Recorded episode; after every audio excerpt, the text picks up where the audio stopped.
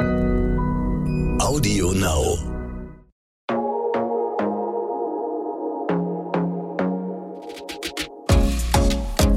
Glossip, der Gala Beauty Podcast.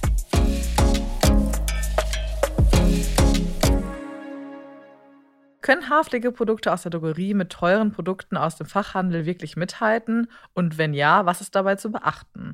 Diesem spannenden Thema widme ich mich heute gemeinsam mit Hairstylist Dejan Garz. Schön, dass du da bist. Ich freue mich auch, bei euch zu sein. Ja, auf deinen äh, Social Media Accounts habe ich diese tolle Kategorie entdeckt, Drogerie-Check. Äh, und ich liebe sie. Finde ich äh, richtig cool. Ähm, und ich bin selbst großer Freund davon, auch so zu mixen. Äh, ich hole mir auch gerne mal ein teureres Produkt, wenn ich davon überzeugt bin. Ähm, aber ich finde auch total cool, sich mal in der Drogerie äh, so ein bisschen auszutoben und zu gucken, was gibt es eigentlich so Neues und was taugt dann eben auch was. Ähm, ich glaube, sonst wäre das Leben auch ziemlich teuer, wenn man auf Beauty-Sachen steht, äh, wenn man nur High-End kauft. Also ein guter Mix ist, glaube ich, das Richtige. Ähm, aber ich möchte natürlich jetzt zunächst einmal wissen, die wohl wichtigste Frage vorab stellen, gibt es denn wirklich Drogerieprodukte im Haarpflegebereich, die mithalten können mit High-End-Produkten? Jein, also ja, gibt es schon. Ähm warum mache ich das mit diesen Drogeriechecks überhaupt? Und äh, dein, um deine Frage einmal zu beantworten, doch gibt es schon, auf jeden mhm. Fall. Ähm, du musst dir vorstellen, ich unterscheide das immer so ein bisschen. Welche Kategorie von äh, Pflegeprodukten ist das jetzt? Mhm. Ist es ein Shampoo oder ist es ein Leave-In-Produkt? Ähm, ist es ein Conditioner, eine Maske? Das ist ja breit gefächert. Ist es ein Öl? Ähm, es gibt tatsächlich Produkte, wo ich sage, sich davon ein High-End-Produkt zu kaufen, ist ein Luxus, den man sich gönnt. Es mhm. ist kein Muss, sondern es ist ein Luxus, den man sich gönnt. Ähm, es gibt Haaröle, die sind in der Drogerie genauso formuliert wie ein High-End-Produkt. Außer, dass dann vielleicht das vorletzte Öl in der Inki-Liste dann irgendein teures Öl ist, was man aus irgendeiner Pflanze gewonnen hat, was in irgendeinem Land äh, schwierig zu kriegen ist. Mhm. Ja, und das ist dann der Grund, warum dieses Öl teurer wird. Am Ende sind die Formulierungen und wenn es vor allem ein silikonbasiertes Öl ist, was als Hitzeschutz dient, Du musst dir vorstellen, die ersten vier Inhaltsstoffe in einer Liste sind die, die am meisten vorhanden sind. Mhm. Danach sind das kleine Mini-Zusätze von 0,1 Prozent. Und das Interessante ist, dass die Basic-Inhaltsstoffe immer gleich sind. Und ähm, es gibt Haarshampoos, die sind super gut formuliert. Und dann gibt es Haarshampoos in der Droge, äh, im High-End-Bereich, die sind auch gut formuliert und haben dann eben diese zusätzlichen Specials, mhm. ja, Luxusartikel oder Luxusinhaltsstoffe. Aber wenn man sehr basic arbeiten will, finde ich, kann man in der Drogerie auf jeden Fall super gut zu Produkten zugreifen, die ich natürlich checke, weil nicht alles in der Drogerie ist toll, sondern das ist natürlich auch nur ein kleiner Anteil. Viele Sachen davon sind auch wirklich schwierig am Ende. Aber das, was ich da so zeige, auch das Feedback, was ich bekomme, die Sachen sind dann wirklich cool. Cool gemacht, gut gemacht. Und was würdest du sagen, bei welcher Produktkategorie ist es dann am einfachsten, da dran zu kommen? Also ist es das Shampoo oder ist es der Conditioner oder die Kur, die Maske? Meinst du jetzt, wo es am einfachsten ist, ähm, auf die Drogerie so zuzugreifen? Genau. Oder? Ja, ja, ich würde sagen Shampoo, definitiv. Mhm. Weil das ist ein Spruch von mir, den mögen viele andere Friseure auch nicht. Aber am Ende macht ein Shampoo unsere Kopfhaut sauber. Ja, mhm. deswegen würde ich auch eigentlich, ich mag den Begriff Haarshampoo eigentlich nicht, weil wir mit einem Shampoo eigentlich nur unsere Kopfhaut sauber kriegen möchten. Und das Wichtigste an einem Shampoo ist, dass es mir nicht so doll austrocknet, dass es ein Tensid enthält, was mir mein äh, Fett von der Kopfhaut wäscht. Und das war es eigentlich schon, ja. Ähm, und dann gibt es natürlich, ich habe schon Shampoos gesehen von wirklich High-End-Marken, die kosten 40 Euro. Und da sind da Öle drin, die aber am Ende ja mit runtergewaschen werden. So. Also mhm. das ist, das ist tatsächlich einfach dann ein Luxusgut. Und gerade bei Shampoo bin ich der Meinung, kann man sehr gerne sehr basic bleiben. Und so wie du das am Anfang gesagt hast, dann eben vielleicht einen super coolen Conditioner, der High-End ist. Weil da mhm. gibt es dann schon Unterschiede. Äh, oder eine richtig gute Maske oder ein Leave-In-Produkt, was schön versiegelt. Aber Shampoo, ich weiß, das mögen viele andere Friseure nicht, aber ich bin der Meinung, dass man da nicht unfassbar viel Geld für ausgeben muss. Okay, finde ich spannend. Mhm. Ich muss persönlich sagen, dass ich früher auch sehr viele äh, Drogerieprodukte oder auch Shampoo benutzt habe. Und ich habe so ein bisschen das Gefühl, jetzt, wo ich was anderes benutze, das hält länger. Also einfach die Menge. Obwohl die gleiche Menge, Menge drin ist, habe ich persönlich das Gefühl, und das bekomme ich auch in meinem Umfeld mit, bei so einem Drogerieshampoo nimmt man sich einfach mehr. Mhm. Weil man denkt, viel hilft viel. Kannst du das irgendwie so bestätigen? Hast du auch diesen Eindruck, nur weil man vielleicht auch, vielleicht ist auch diese Hemmung, das kostet 30 Euro. Ich nehme jetzt weniger. Ich nehme jetzt ja. weniger. Also das ist, ähm, das kann ich dir ganz gut beantworten. Das finde ich nämlich ganz spannend. Ist dir schon mal aufgefallen, dass die Shampoo-Öffnungen viel, viel kleiner Mhm. sind bei einem Ja, High-End-Produkt ja. als bei einem. Mhm. Mach mal ein Schaumer-Shampoo auf. Da ist das Loch so, so groß, da kommt dir das nur entgegengeflossen. Und ähm, was ich sagen kann, dass Drogerie-Shampoos meistens weniger waschaktiv sind. Also es müssen Tenside in ein Shampoo rein, die dafür sorgen, dass das Fett auf der Kopfhaut quasi gegriffen wird und runtergewaschen wird. Und ein High-End-Shampoo hat meistens einen Tick mehr davon, wodurch du weniger brauchst. Aber du könntest zum Beispiel auch mal, du musst mal schauen, wenn du ein Drogerie-Shampoo benutzt, ähm, die gleiche Menge benutzen und die Haare zwischendurch nochmal mit ein bisschen Wasser nass machen. Mhm. Dann hält das genauso gut, tatsächlich. Okay. Ja. Und wo wir jetzt kurz beim Haarewaschen sind, ne, ist jetzt nicht das Thema unserer heutigen Folge, aber ähm, wenn man shampooniert, würdest du sagen, einmal reicht oder sollte man es vielleicht auch ein zweites Mal machen, wenn man sich zum Beispiel nur einmal die Woche die Haare wäscht? Ja, sehr gute Frage, weil ich finde, dieses zweimal waschen ist unnötig, wenn man es wirklich alle zwei, drei Tage macht. Ich habe übrigens nichts dagegen, wenn man sich alle zwei, drei Tage die Haare wäscht. Einmal am Tag ist schon ein bisschen viel, das bitte lassen. Aber ähm, ihr müsst euch vorstellen, das, was ein Shampoo bei der ersten Wäsche von der Kopfhaut runternimmt, reicht, damit sie nicht mehr fettig aussehen. Die zweite Wäsche ist, sorgt meistens dafür, dass ihr zu viel runternehmt, weil die Kopfhaut einmal schon sauber gemacht wurde. Und dann kommt die Kopfhaut in so eine Art Alarmbereitschaft. Die sagt sich dann, okay, krass, zweites Mal Shampoo, ich muss jetzt nachfetten, weil sonst ist meine Kopfhaut ja trocken. Und ähm, das ist natürlich bei alle zwei Tage waschen viel zu viel. Mhm. Ne? Ähm, ich finde tatsächlich aber, wenn man so einmal die Woche wäscht, dann kann man das gerne mal machen, weil dann ist natürlich die Kopfhaut schon recht gut fettig geworden. Und da kann es passieren, dass wenn du nur einmal rangehst, dass eventuell Stellen, es gibt so Stellen, da wäscht man dann auch weniger mit den Händen, weil es vielleicht unkomfortabel Ja. ist für uns, ähm, dass es dann da fettig bleibt. Deswegen, genau, besteht für mich die Regel, bei einmal die Woche waschen gerne zweimal nacheinander und äh, alles, was darunter ist, ähm, dann bitte nur einmal, weil das halt einfach völlig reicht. Ja. Ach, ich fühle mich sehr bestätigt in dem, wie ich es mache. Sehr gut. Fühlt sich gut an. Ähm, aber kommen wir noch mal zurück zu unseren äh, Produkten. Mhm. Woran würdest du denn sagen, sollte man wirklich niemals äh, sparen? Ich sage ja immer, ähm, mein wichtigster Part einer Haarpflegeroutine ist der Conditioner. Mhm. Äh, für mich geht Conditioner auch vor Maske und Mhm. vor allem anderen, weil der Conditioner der Part ist, der die Haare wieder zusammenzieht. Ne, ihr müsst wissen, ein Shampoo im Kombi mit Wasser macht die Haare auf, damit sie sauber werden. Und der Conditioner am Ende schließt sie wieder. Und dieses Schließen sorgt dann im Anschluss für Glanz. Das sorgt dafür, dass Feuchtigkeit im Haar gespeichert wird, weil halt eben diese Schuppen der Haare wieder geschlossen wurden. Und wenn du da einen guten benutzt, dann hast du auf jeden Fall schöne Haare. Weil wichtig ist, dass ein Conditioner schön schließt, dass er ein paar Feuchtigkeitsinhaltsstoffe hat, die dann quasi in die Schuppenschicht mit eingeschleust werden. Dann gibt es tolle Conditioner, auch aus dem High-End-Bereich, die haben dann Glanzpartikel drin, was ich völlig fein finde. Ähm, ja, auf jeden Fall immer ein guter Conditioner. Okay. Und ähm, bist du Team, also du sagst jetzt schon Conditioner, aber zusätzlich auch noch Leave-In oder Immer. entweder oder? Ja. Immer. Ja, Leave-In ist immer wichtig. Egal welche Haarstruktur, sollte immer ein Leave-In-Produkt benutzen. Ähm, ich erkläre das immer ganz gerne so, das ist ein bisschen wie eine, eine Creme für die Haut. Also wenn Mhm. wir aus der Dusche kommen, bei mir ist das jedenfalls so auch im Gesicht, meine, mein Gesicht spannt aufgrund des Wassers. Und ein Leave-In-Produkt ist dann wie eine Tagespflege, die auf den Haaren bleibt. Ja, so wie wir unsere Haut einschmieren, damit quasi dieser, diese Feuchtigkeit, die wir jetzt durch, durch einen Conditioner oder durch eine Maske reingegeben haben, eben versiegelt wird. Ja, ich bin ein großer Fan von Silikon. Auch das ist ja immer so, so ein Verrufthema gewesen, wobei ich da ja total aufgeklärt habe. Silikone legen sich dann am Ende um unsere Haare und speichern alles, was wir den Haaren vorher gegeben haben. Und schützen vor Hitze und glätten und sind Anti-Frizz. Also Silikone sind wirklich großartig für die Haare. Ähm, genau, bin immer ein Freund davon, immer was in die Haare zu geben nach dem Ausspülen. Was drin bleibt. Das ist ja Mhm. das Wichtige bei einem Leave-In-Produkt. Absolut. Okay, gibt es denn auch Inhaltsstoffe, wo du sagst, da könnte man lieber oder sollte man lieber einen Bogen drum machen? Ah, es ist schwierig. Also das Ding ist, wir kennen ja alle diese Apps, wo du dann irgendwie Inhaltsstoffe scannen kannst oder die Produkte scannen kannst und dann sind da einige, die sind total verrufen und dann habe ich aber Kontakt zu wirklich ähm, coolen äh, Bio, ähm, ja, so Chemielaboranten beziehungsweise Chemiestudenten oder auch äh, Biologiestudenten. Da gibt es ja einen ganz bekannten auf Instagram, ähm, der dann sagt, ja, das ist Schwachsinn. Also das ist jetzt nicht so schlimm, wie man denkt.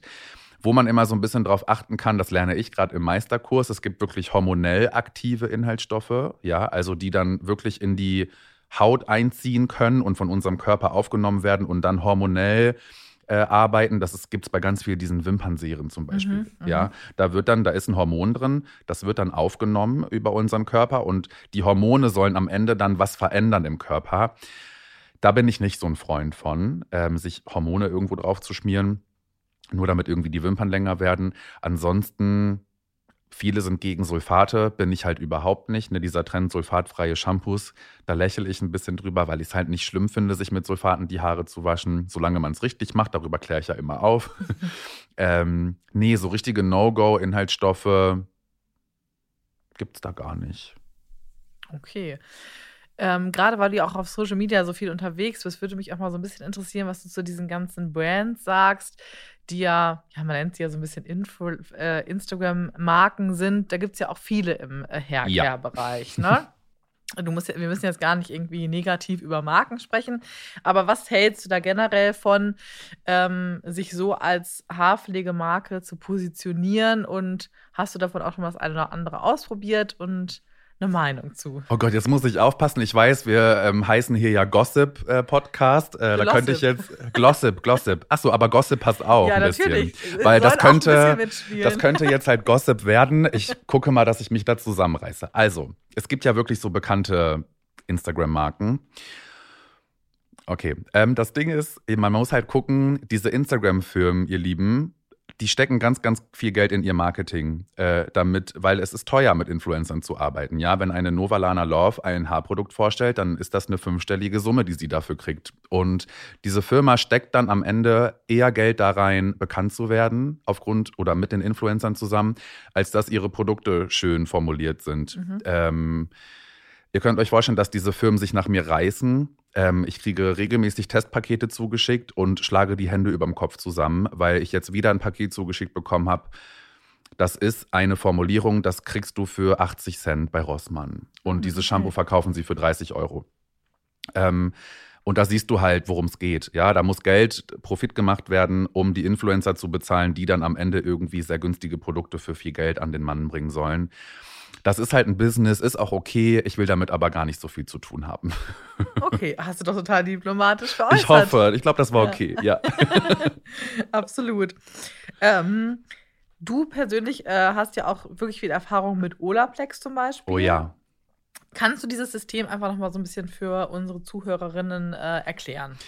Oh, da muss ich gucken, dass wir jetzt in der Zeit bleiben, ihr Lieben. Da könnten wir noch mal eine eigene Folge draus machen. Nein, ihr müsst euch vorstellen, ähm, unsere Haare sind jeden Tag Strapazen ausgesetzt. Das geht beim Haarekämmen los, das geht beim Schlafen los, äh, Färben, ähm, chemische Behandlungen. Also da gibt's ja Schäden, die sind unendlich weit. Sogar Zopftragen an der gleichen Stelle drei Tage lang kann zu Bruchstellen in den Haaren führen. Und ähm, unsere Haare werden quasi durch gewisse, ich gehe da nicht zu sehr in die Chemie rein, aber ihr müsst euch unsere Haare vorstellen wie so Brücken oder wie so Leitern, die zusammengehalten werden. Und diese Leitern gehen dann kaputt, die werden brüchig, die haben dann irgendwie Stellen, wo sie immer poröser werden. Und an diese Stellen geht Olaplex halt ran. Und das ist ein komplettes System. Das ist halt ein Home-System. Du kannst aber auch zum Friseur gehen, das machen lassen.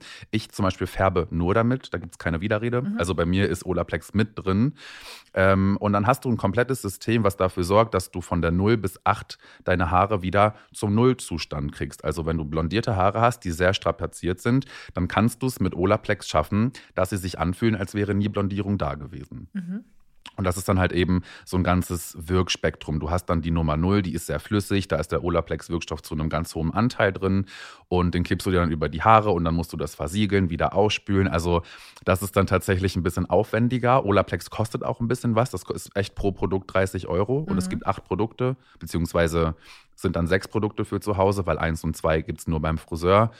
Aber ich kann euch sagen, Erfolg ist enorm, gerade bei so blondierten Haaren. Ne, blondierte Haare sind einfach aufgerissen, die Leitern sind in blondierten Haaren einfach komplett zerstört und die kriegt Olaplex äh, wieder rückgängig aufgebaut. Das ist auch das einzige Produkt, was das kann. Das ist 17-fach patentiert. Okay. Ähm, also vor allem geeignet eben für ähm, ja, gefärbte, vor allem blondierte. Ja. Ähm, für wen geht's denn nicht oder geht's eigentlich für jeden? Nee, das ist auch so ein Fehler, den einige begehen. Ähm, ich würde sagen, so ein naturbelassenes Haar, was eigentlich ganz schön aussieht, Mhm. was gar nicht so überstrapaziert ist. Die Nachricht habe ich schon öfter bekommen. Dejan, ich habe naturbelassene Haare und will meinen Haaren einfach nur Feuchtigkeit spenden. Ich habe jetzt Olaplex benutzt und jetzt fühlen sie sich komisch an. Ja, weil du quasi, du gibst deinen gesunden Haaren nochmal einen Aufbau dazu. Das kann auch in die falsche Richtung gehen. Es kann auch sein, dass deine Haare eine schöne, feste Konsistenz haben von Natur aus und du machst sie noch fester, fest und fest zu hart, dann bricht es vielleicht auch. Ähm, du, da musst du halt gucken. Also gerade die Nummer 0 und 3 bei Olaplex sind sehr, sehr auf Aufbau konzentriert. Die bauen deine Haare richtig auf. Dann würde ich eher bei der 5, beim Conditioner anfangen, weil der eher schon in Richtung Feuchtigkeit geht und dann mit den Endprodukten weiterarbeiten. Da brauchst du die Nullen und 3 zum Beispiel nicht. Ne? Also nicht nur, weil ich das viel erzähle und die ganze Serie gut finde, denken immer viele, oh ja, ich kaufe mir alles, weil Dejan sagt, das ist schön. Nee, ich sage dann auch immer wieder, ihr braucht nicht unbedingt alles. Auch Lockenköpfe brauchen nicht alles von Olaplex, weil da dann eher die Silikone wieder schwierig werden, weil die zu beschweren und Mhm. dann die Locken nicht schön rauskommen. Also wirklich gut belesen und gucken, welche Nummern machen bei mir Sinn. Alles klar. Äh, neben Produkten spielen natürlich auch Styling-Tools irgendwie eine Rolle. Und auch da gibt es ja eine wahnsinnig äh, breite Wow, äh, ja. Preisrange. Ähm, was darf denn deiner Meinung nach ein äh, Tool kosten? Also sagen wir Glätteisen für einen Lockenstab, so die ähm, klassischen Sachen. Und welche Kriterien äh, muss das, äh, das Tool einfach äh, erfüllen? Mhm. Also ich sage immer, ähm, bei Styling-Tools darf man ruhig ein bisschen investieren, alleine schon aufgrund der Haltbarkeit. Also ich weiß nicht, ob ich jetzt die eine oder andere Marke nennen kann, aber ich kenne wirklich hochwertige Glätteisen, die benutzen meine Freundinnen seit zehn Jahren, da passiert nichts mit. Und äh, meine Mutter zum Beispiel, die hatte mal einen Glätteisen aus der Drogerie, das hat 9,99 Euro gekostet. Ja, das kannst du vergessen. Ne? Und ich bin dann immer dafür, also mein Tipp ist immer, geht irgendwo hin, wo man diese Glätteisen testen kann und zieht sie durch eure Haare. Und wenn das ist, kennt ihr diese Glätteisen, die so in der Spitze reißen, dann Mhm. knistert das richtig. Dann ist das nicht gut, weil dann ist es nicht schön beschichtet und äh, macht die Haare eher kaputt, als dass sie irgendwie die Haare schön glätten. Also ich finde immer, es muss schön geschmeidig durch die Haare durchlaufen äh, und ähm, bin tatsächlich kein Gegner davon, 200 Euro für ein Glätteisen auszugeben, wenn es gut funktioniert. Und dann gibt es ja auch so extra Tools, ähm, wo du gar nicht die Temperatur einstellen musst, sondern dann die Haardicke erkannt wird und dann stellt sich das Glätteisen von selbst ein. Und das ist auch wirklich praktisch, weil du dann halt eben mit der Haarstruktur gehst und nicht selber guckst, ach ja, ich mache jetzt mal heute 230 Grad, weil meine Haare brauchen ja Power. Ja, nee, das ist dann halt vielleicht bei feineren Haaren gar nicht der richtige Weg. Und das erkennt das Glätteisen dann. Deswegen mag ich das ganz gerne, da doch ruhig ein bisschen, ein bisschen zu sparen und zu gucken, dass man da was Cooles hat. Ja. Bin ich total bei dir. Äh, und wie hältst du es beim Föhn? Mhm. Also, guck mal, am Ende des Tages, und da weiß ich wieder, dass es andere Friseure geben wird, die sagen, nein, wir brauchen zum Haare trocken machen heiße Luft, okay, und einen Föhnstrom. Ein bisschen etwas, was meine Haare anbläst. Und ich finde, das muss keine 500 Euro kosten. Ähm, es ist ein schönes Special, es ist nett, dass äh, gewisse Föhne leichter sind und leiser sind, ja. Aber ich zum Beispiel föhne meine Haare seit Jahren mit einem 30-Euro-Föhn. Da kommt auch gut Power raus, der wird schön warm und der reicht mir auch, ja. Auch so Ionengeschichten kann man dran glauben. Freut mich, wenn das bei dem einen oder anderen irgendwie funktioniert, aber ähm, das muss nicht, das ist auch ein Luxusgut dann. Da bezahlst du so ein bisschen die Marke mit, finde ich. Ja. Ja. Äh, Okay, also Föhn darf ruhig günstiger sein, Glätteisen können wir gerne investieren. Ja. Was ist denn mit dem Lockenstab? Auch Wenn da, ich jetzt meine Haare ni- nicht mit dem Glätteisen locken sollte. Ja, äh, auch da bin ich sehr offen. Ähm, ich habe schon mittelpreisige Lockenstäbe getestet, äh, auch sehr günstige. Da bin ich auch so. Also ein Lockenstab, da arbeitest du ja auch mit einem Clip meistens und das darf auch nicht reißen. Also sobald es an den Haaren zieht, ähm, das kann auch manchmal an der Verarbeitung liegen, wenn dieses Hitzeding nicht gut auf das Plastik unten drauf gesetzt ist, dann reißt das. Und da ist es schon so, dass hochwertige Lockenstäbe dann auch einfach schöner verarbeitet sind und eine bessere Haltbarkeit einfach haben auf, auf die Zeit gesehen. Ähm, ja, lass uns da mal sagen, Föhn darf günstiger sein, Glätteisen teurer und beim Lockenstab kann man sich so in der Mittelklasse bis zur teureren Klasse orientieren. Auch keine Billig-Lockenstäbe, nie. Wobei ich sagen muss, also billig nicht, aber ich habe einen Lockenstab, keine Ahnung, der kostet so 35 Euro oder so. Ja. Ähm, und ich benutze den tatsächlich, also meine beste Freundin hat mir den irgendwann geschenkt, keine Ahnung, vor acht Jahren oder so. Und der funktioniert immer noch und der hat halt nicht diesen Clip. Ich komme mit diesem Clip nicht klar. Mhm. Und der ist halt ohne Clip. Und ich liebe Ist den. das ein schwarzer mit so weißen Blüten Ja, drauf? genau, ja, ja, dann weiß ich der. genau welcher. Also wir können hier auch gerne über Marken sprechen, das ist überhaupt kein Problem, wenn Okay. wir äh, natürlich eine Range auch nennen. Und Also genau, der Remington geht Remington, klar. Genau. Ja, und das ist für mich aber, ja, okay, ist das günstig? Also von Remington, da gibt es ja auch 60 Euro Lockenstäbe. Ja, ja, ja. Also ich würde Remington, okay, weil ich sag mal, GHD kostet dann ja schon wieder 150 knapp oder wenn du Genau. Glück hast, 120. Ja, dann ist Remington, also diesen einen schwarzen Lockenstab empfehle ich auch sehr oft, der ist wirklich cool.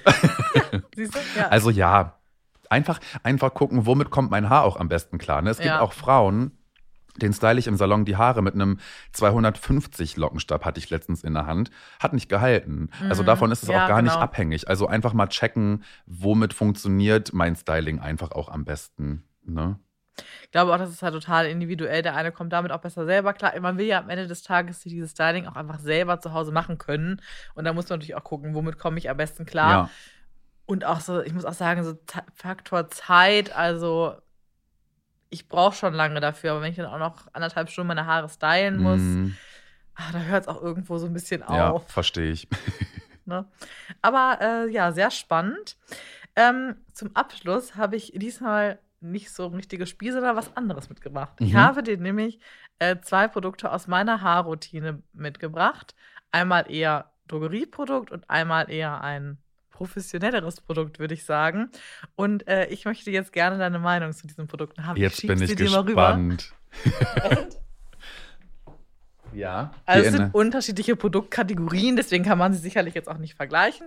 ah ja, das ähm, kenne ich hier schon mal. Aber trotzdem äh, würde mich da so ein bisschen äh, deine Meinung interessieren, ob ich denn da das richtige Zeug habe. Und ob es auch okay und gerechtfertigt ist, dass ich dafür weniger oder auch mehr Geld ausgebe. Ja, also du hast ja einmal ein Shampoo. Ähm, soll ich das jetzt einmal kurz checken? Ja, bitte. Ja. Dafür bist du Ähm, doch da. Ja, ja. Also ich sag mal so, dein Shampoo ist okay, ist aber auch wieder eine Formulierung, die du auch günstiger bekommst, bin ich ganz ehrlich, weil äh, erster Inhaltsstoff Wasser, zweiter Sodiumlauretsulfat, das ist halt das günstigste und gängigste Sulfat, was es gibt. Das kriegst du auch in der Drogerie. Mhm. Und das ist halt auch das Wichtigste. Ja, wir wollen unsere Kopfhaut sauber bekommen und das macht dieses Lauretsulfat halt eben. Bekommst du überall. Wenn ich jetzt so ein bisschen weiter runter gucke, ist das in Ordnung? Äh, ist silikonfrei auch, oder? Ist das silikonfrei? Mhm. Aber ja, das kannst du trotzdem, also du magst es wahrscheinlich ganz gerne, deswegen benutzt das gerne weiter. Ähm, weil es ist jetzt, also es ist jetzt nichts krass Besonderes. Oh, ich sehe Parfüm sehr weit oben. Das kann für eine Kopfhaut sehr austrocknend sein. Ich hoffe, deiner Kopfhaut geht's gut. Wunderbar. So, und hier haben wir ein Trockenshampoo. Also ist okay. Ich sehe als zweiten Inhaltsstoff sofort denatuierten Alkohol, also eine Form von Alkohol. Musst du auch gucken, ob du damit klarkommst, wird aber wahrscheinlich gut funktionieren. Ne? Davon hast du wahrscheinlich richtig schön drei Tage unfettige Haare, oder? Es funktioniert Es ja, erfüllt seinen funktioniert. Zweck. Sag mal, hast du meinen Tipp schon mal gehört, mit dem Trockenshampoo auf die frisch gewaschenen Haare zu geben? Ja, habe ich gestern erst äh, auf deinem Kanal tatsächlich recherchiert und gelesen. Habe ich so ein bisschen Hemmungen, ehrlich gesagt, noch vor, aber würde ich mal ausprobieren. Das ja. ist ein geiler Tipp. Also viele machen den Fehler und sprühen sich das auf wirklich schon fettige Ansätze und dann kann das eigentlich gar nicht mehr so viel arbeiten. Also es macht immer Sinn, Trockenshampoo nach dem Waschen in die geföhnten Haare und dann kann das quasi präventiv arbeiten. Also es fettet dann ja, aber wird sofort aufgesogen. Mhm. Absorbiert, äh, ist immer ein cooler Tipp. Aber auch hier, ja. So, also ich sag mal so, wenn du keine sensible Kopfhaut hast, meine Liebe, dann kannst du das machen. Eine sensible Kopfhaut dürfte das auf gar keinen Fall benutzen. Okay. Aufgrund des Alkohols, aufgrund der vielen Duftstoffe. Aber auch hier, guck mal, wir haben vorhin gesprochen, hier ist Niacinamid drin, Mhm. ein bisschen äh, Rizinusöl. Also es ist in Ordnung. Wenn du eine funktionierende Kopfhaut hast, dann lasse ich die beiden Sachen mal gelten. Okay. Ja, so top habe ich jetzt hier nicht abgeschnitten. Aber gut. Ähm, auf jeden Fall spannend, äh, von dir diesen Einblick zu bekommen. Du bist ja auch schonungslos ehrlich und das, genau das wollte ich ja auch haben. Ja, alles andere wird ja nichts bringen. Das stimmt, absolut. Ähm, ja, vielen Dank mhm. äh, wieder für diesen spannenden Austausch. Ich glaube, wir haben viel äh, gelernt heute. Ähm, und kommende Woche geht es dann um die perfekte Frisur, wie ihr die bekommt, äh, was euch steht und so weiter und so fort. Äh, ich freue mich, wenn wir uns nächste Woche wieder hören. Ich freue mich auch schon. Bis dann. Bis dann. Glossip, der Gala Beauty Podcast.